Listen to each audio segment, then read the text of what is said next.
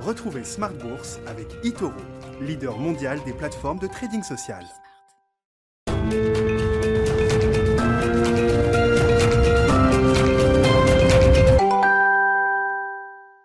Et c'est parti pour Smart Bourse, votre double dose quotidienne de marché en direct sur Bismart chaque jour à la mi-journée 12h30 13h et le soir la grande édition pendant une heure à partir de 18h30 au sommaire de cette édition de la mi-journée.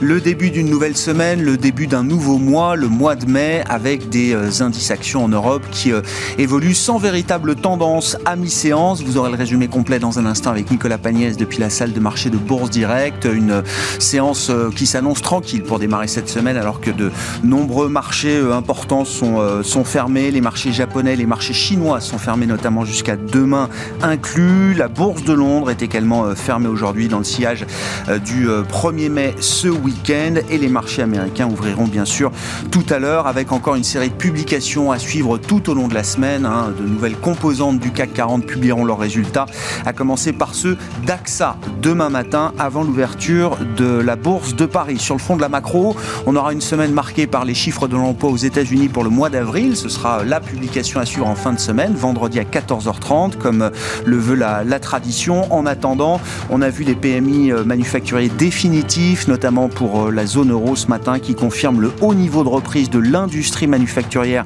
en avril. On a pu suivre également les ventes au détail en Allemagne, qui ont accéléré assez fortement au mois de mars, hein, un mois pourtant euh, encore marqué par des restrictions sanitaires, même si les assouplissements ici et là ont pu permettre à la consommation allemande de rebondir et d'accélérer même fortement. Hein. On est sur une progression d'un mois sur l'autre de 7,7% pour les ventes au détail allemandes. Et puis on suivra cet après-midi euh, l'indice d'activité américain pour le secteur manufacturier en avril, l'ISM manufacturier qui sera publié à 16h heure française.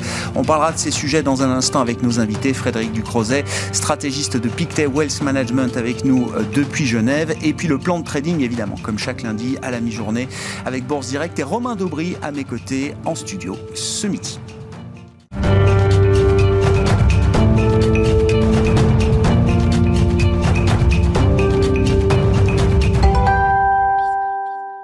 des marchés plutôt hésitants à mi-séance en Europe. Le point complet, c'est avec Nicolas Pagnès depuis la salle de marché de Bourse Direct. La tendance est en léger recul à présent à la Bourse de Paris après une ouverture dans le vert alors que les investisseurs découvraient ce matin les indices PMI dans le secteur manufacturier en zone euro pour le mois d'avril. Des indices PMI manufacturiers donc qui traduisent dans l'ensemble une solidité euh, du secteur au mois d'avril même si euh, les deux principales économies de la zone euro constatent un ralentissement euh, de leur progression sur le mois. Dans le détail, l'indice PMI Market dans le secteur donc manufacturier en zone euro ressort à 62,9 points au mois d'avril, son plus haut niveau de depuis l'existence de l'indice en question, à savoir 1997. L'Allemagne constate, elle, une activité manufacturière solide sur le mois, mais légèrement inférieure au mois précédent, ainsi qu'à la première estimation, et ressort finalement à 66,2 points. En France, le ralentissement est plus net. Le PMI manufacturier ressortait à 59,3 points au mois de mars. Il passe à 58,9 points au mois d'avril. Notons en revanche que l'Italie et l'Espagne voient leur activité manufacturière continuer sur leur lancée de leur côté. Le PMI manufacturier ressort à 60,7 points en Italie euh, sur le mois, un nouveau record, tandis qu'en Espagne, il ressort à 57,7 points, son plus haut niveau euh, depuis plus de 20 ans. Côté statistique toujours, euh, retour en Allemagne où les ventes au détail ont progressé au mois de mars, affichant une croissance de 7,7% par rapport au mois précédent, mais une croissance de 11% sur un an, un niveau que plusieurs observateurs attribuent à l'assouplissement des mesures de restriction. Aux États-Unis à présent, les craintes qu'une inflation trop forte pousse la Fed à revoir sa politique monétaire reviennent sur le devant de la scène, malgré les déclarations euh, récentes de Jérôme Powell. En cause, la progression de 0,5% de l'indice des prix PCE corps au mois de mars aux États-Unis. un niveau conforme aux attentes, mais qui témoigne de la plus forte progression de l'indice depuis 2018. Jérôme Powell, qui euh, s'exprimera d'ailleurs ce soir lors d'une conférence organisée par la National Community Reinvestment Coalition. En attendant, Jeannette Yellen s'est rassurante ce week-end sur les risques inflationnistes des plans de relance, précisant que toutes les dépenses seraient étalées de manière globalement uniforme sur les dix prochaines années. Aux États-Unis, les investisseurs ont également en tête les propos du président de la Fed de Dallas ce week-end qui constate des excès et des déséquilibres sur les marchés financiers alors que l'immobilier est lui à des sommets. Une situation qui lui fait dire qu'il est impératif que les taux d'intérêt euh, soient remontés en 2022. En attendant, le taux euh, à 10 ans aux États-Unis progresse lui de son côté face à la situation et revient aux alentours des 1,62%. En zone euro, euh, le vice-président de la BCE, Luis de Guindos, a déclaré de son côté ce week-end que si 70% de la population adulte européenne est vaccinée d'ici l'été et que l'économie commence à reprendre de la vitesse, alors la BCE pourrait envisager euh, de sortir du mode d'urgence de la politique monétaire actuelle. Et notons également euh, en France que la première étape du calendrier de déconfinement proposé par Emmanuel Macron débute aujourd'hui. Les déplacements sont à nouveau autorisés en France au-delà de 10 km et les collèges et les lycées euh, réouvrent leurs portes. Du côté des valeurs, à présent, peu d'actualité ce matin. On note cependant que les immatriculations de voitures neuves en France euh, recule de 25% au mois d'avril. Une nouvelle qui n'impacte pas Stellantis dont les ventes reculent de 30% cependant euh, sur la période, qui n'impacte pas non plus euh, Renault dont les ventes reculent de 32% et de 32% également. Les deux valeurs restent globalement stables depuis ce matin tandis que Forestia évolue de son côté dans le rouge. Et autre actualité valeur à Paris, DBV Technologies annonce de son côté une trésorerie à 152 millions de dollars sur à la fin du premier trimestre 2021, un niveau plus faible qu'il y a trois mois mais qui devrait suffire selon la biotech, à financer son activité au moins jusqu'au second semestre 2022. Nicolas Pagnès en fil rouge avec nous tout au long de la journée sur Bismart depuis la salle de marché de Bourse Directe.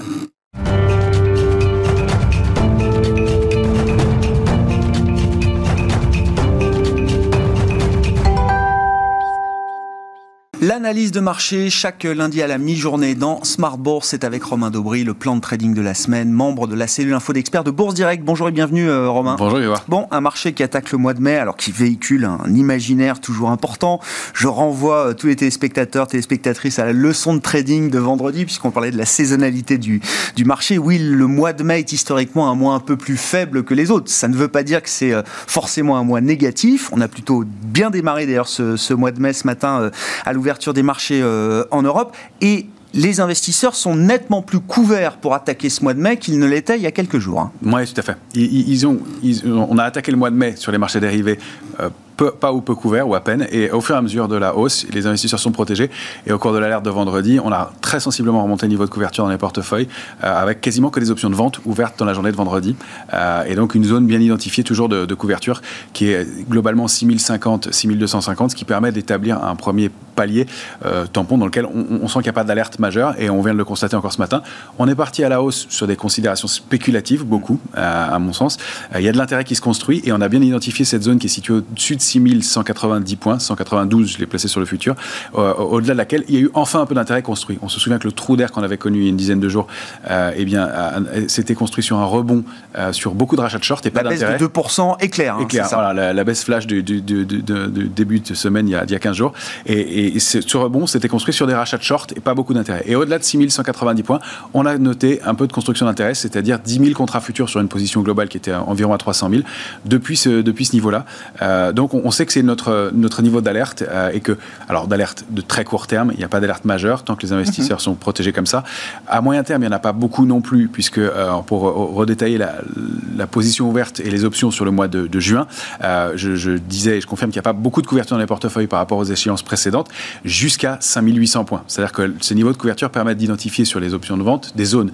Et on voit que il y a une petite ligne qui s'est construite autour de 6000. Donc, il y a, pour être euh, précis, 4000 euh, puts ouverts sur du, strike, du prix d'exercice 6000 sur le mois de juin. Uh-huh. Ça veut dire que jusque-là, probablement, on est couvert. Et qu'ensuite, entre 5008 et 6000, rien. Pas d'option de vente. Donc, probablement une zone dangereuse et ça correspond tout à fait avec le niveau de support et de résistance. Donc on a des niveaux bien identifiés, très court terme, euh, on, va, on va le redétailler, mais 6192, ensuite des cibles 6070, 6090 et puis après, on a, on a cette zone euh, qui pourrait en descendre jusqu'à 5 minutes, mais qui ne qui remettrait pas du tout en cause la, la tendance, mais qui permettrait peut-être une pause et une phase de respiration qui est déjà en place, si on le voit sur les indices qui sont en train de patiner en ce moment. Aux États-Unis, on ne bouge pas. Le CAC 40 a fait un peu cavalier seul la semaine dernière, mais il n'y a pas beaucoup, de, pas beaucoup de, de, de, tendance en ce moment. Ça paraît assez sain comme attitude, euh, Romain, après un rallye de 6 mois depuis euh, l'annonce des vaccins début novembre, au regard des niveaux qu'on a pu atteindre en termes de prix, en termes de valorisation également sur certains segments de de, marché. Il y a quelque chose d'un peu vertigineux, donc c'est assez cohérent de voir les investisseurs peut-être se protéger à, ce, niveau-là. Bien sûr, et on ne pouvait pas espérer mieux d'ailleurs qu'un marché qui parte à l'excès, qui baisse violemment. C'est ça.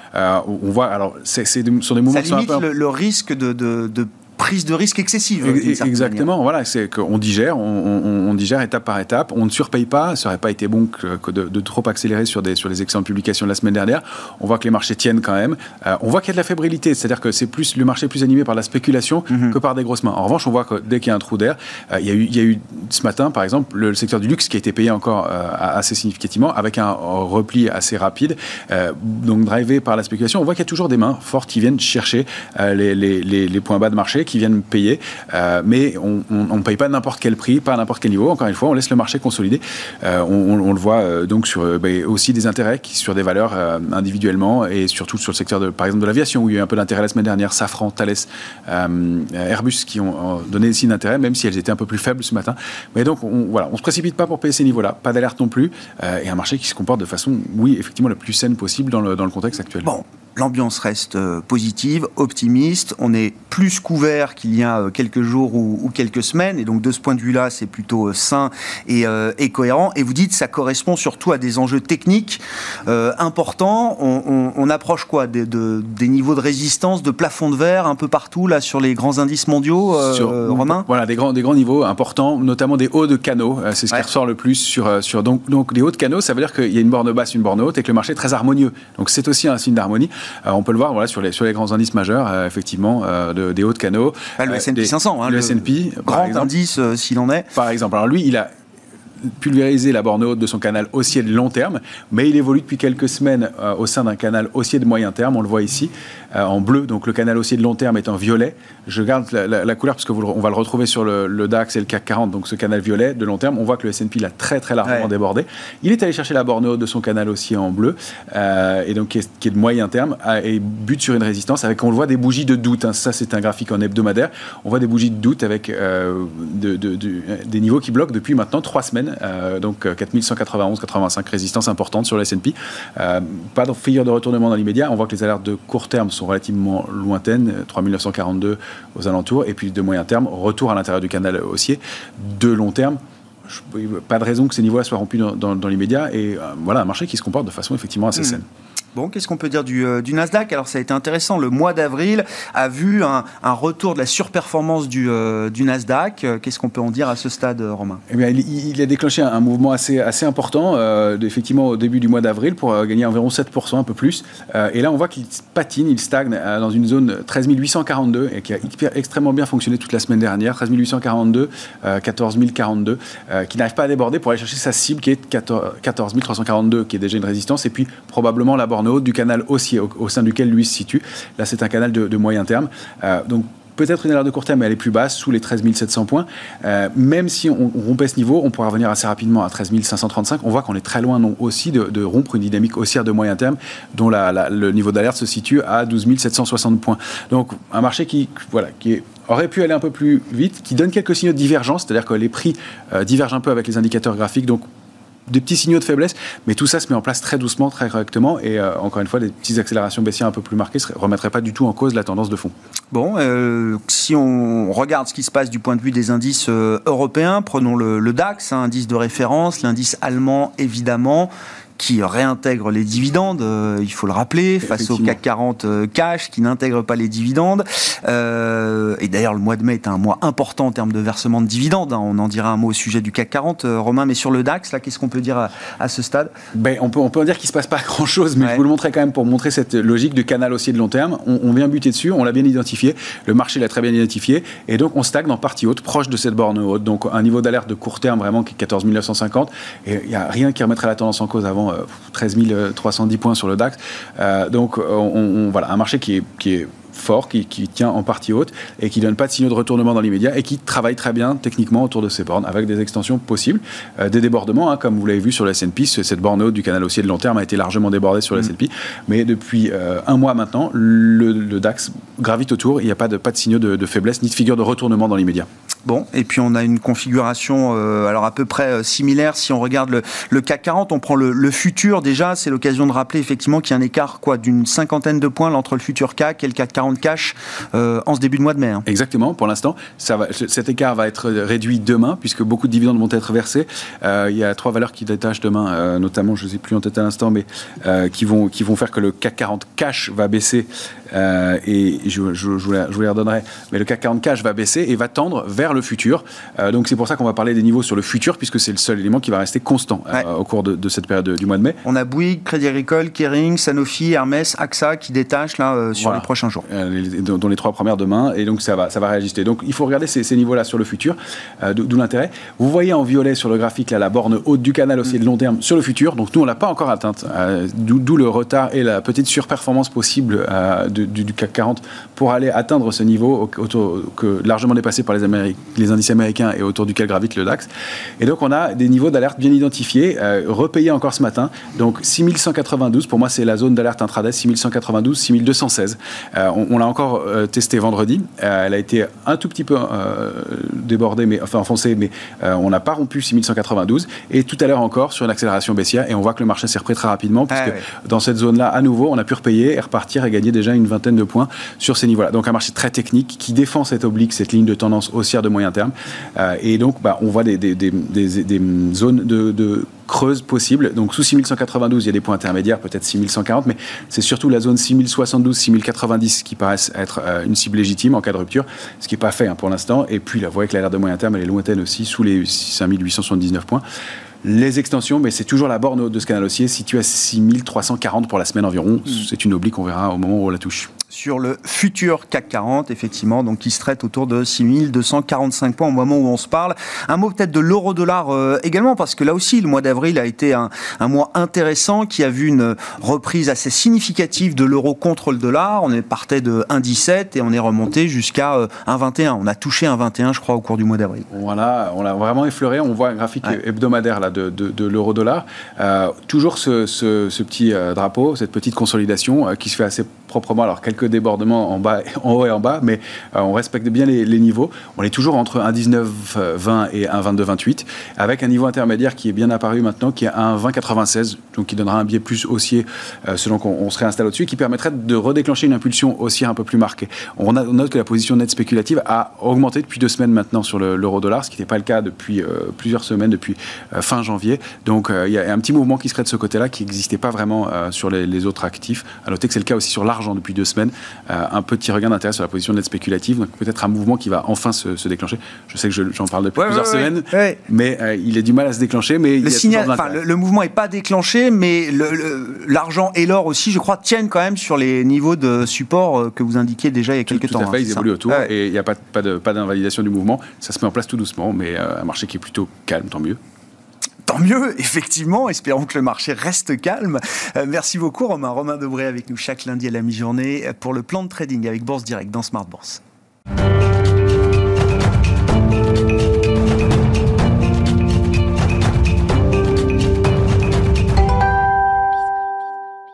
Le marché est calme, effectivement, pour entamer ce mois de mai. On en parle avec Frédéric Ducrozet en visioconférence avec nous depuis Genève, stratégiste chez Pictet Wealth Management.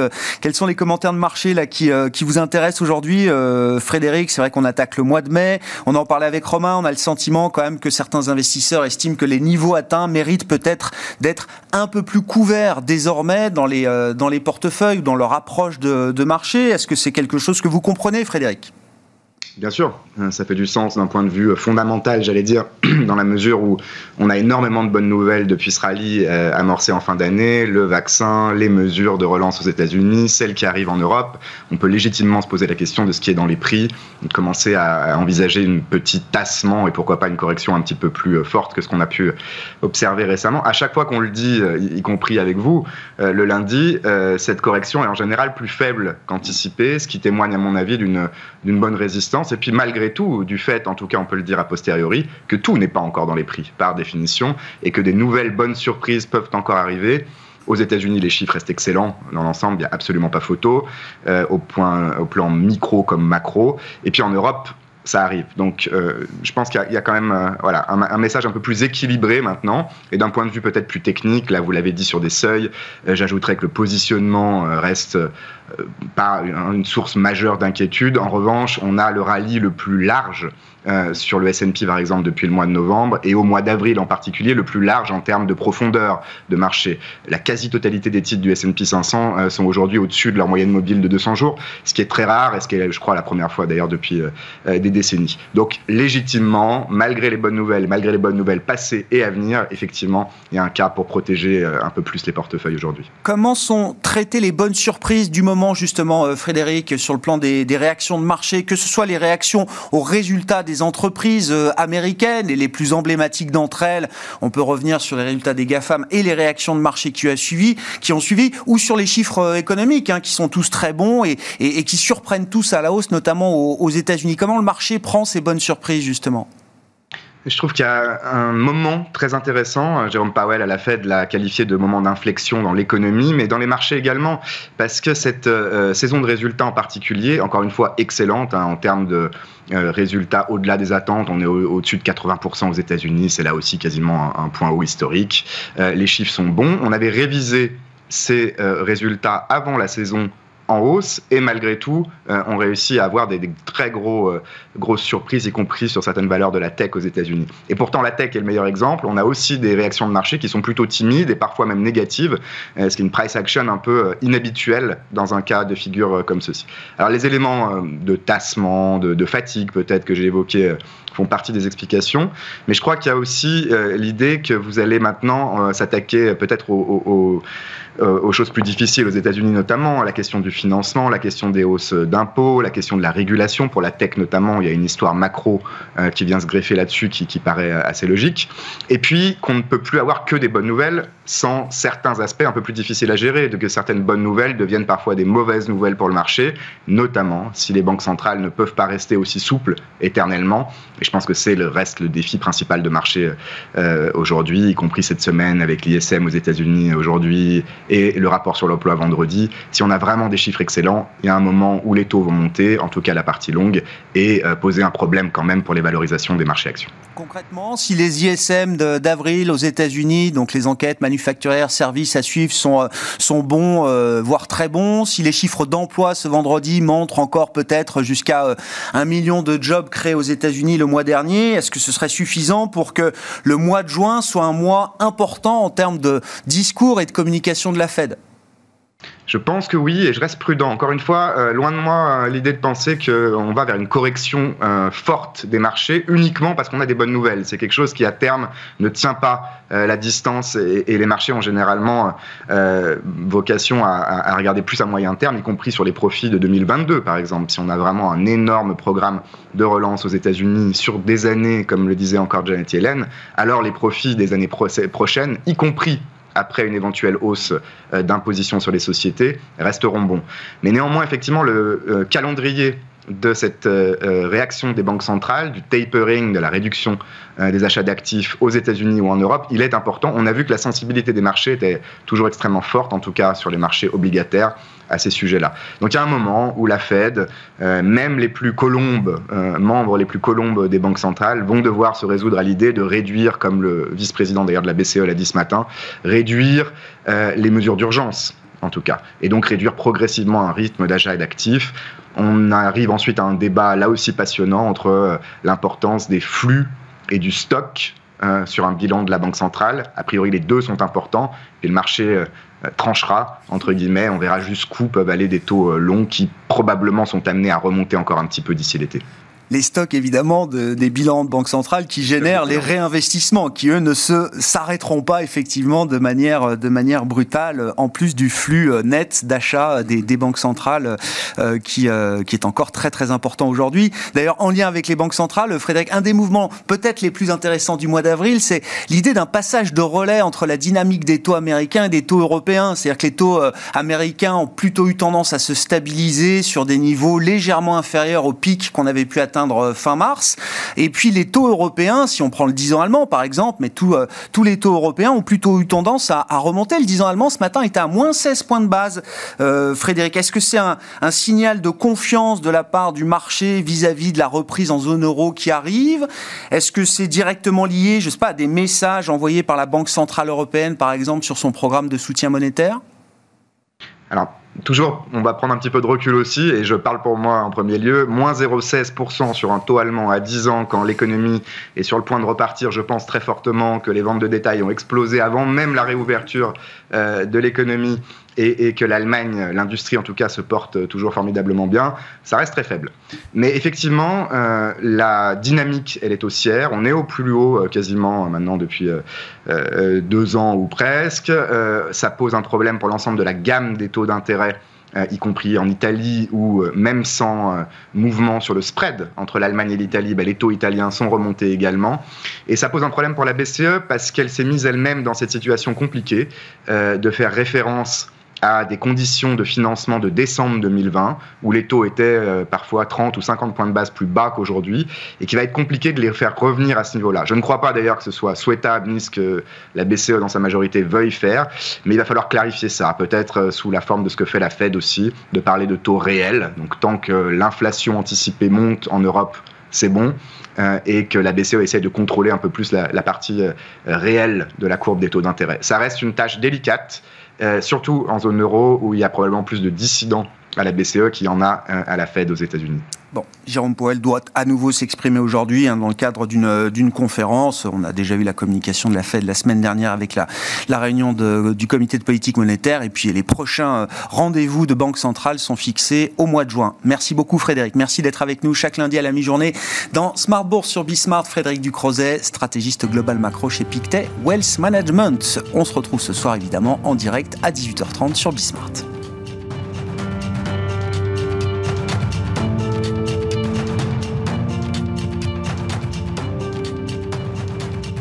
C'était Smart Bourse avec Itoro, leader mondial des plateformes de trading social.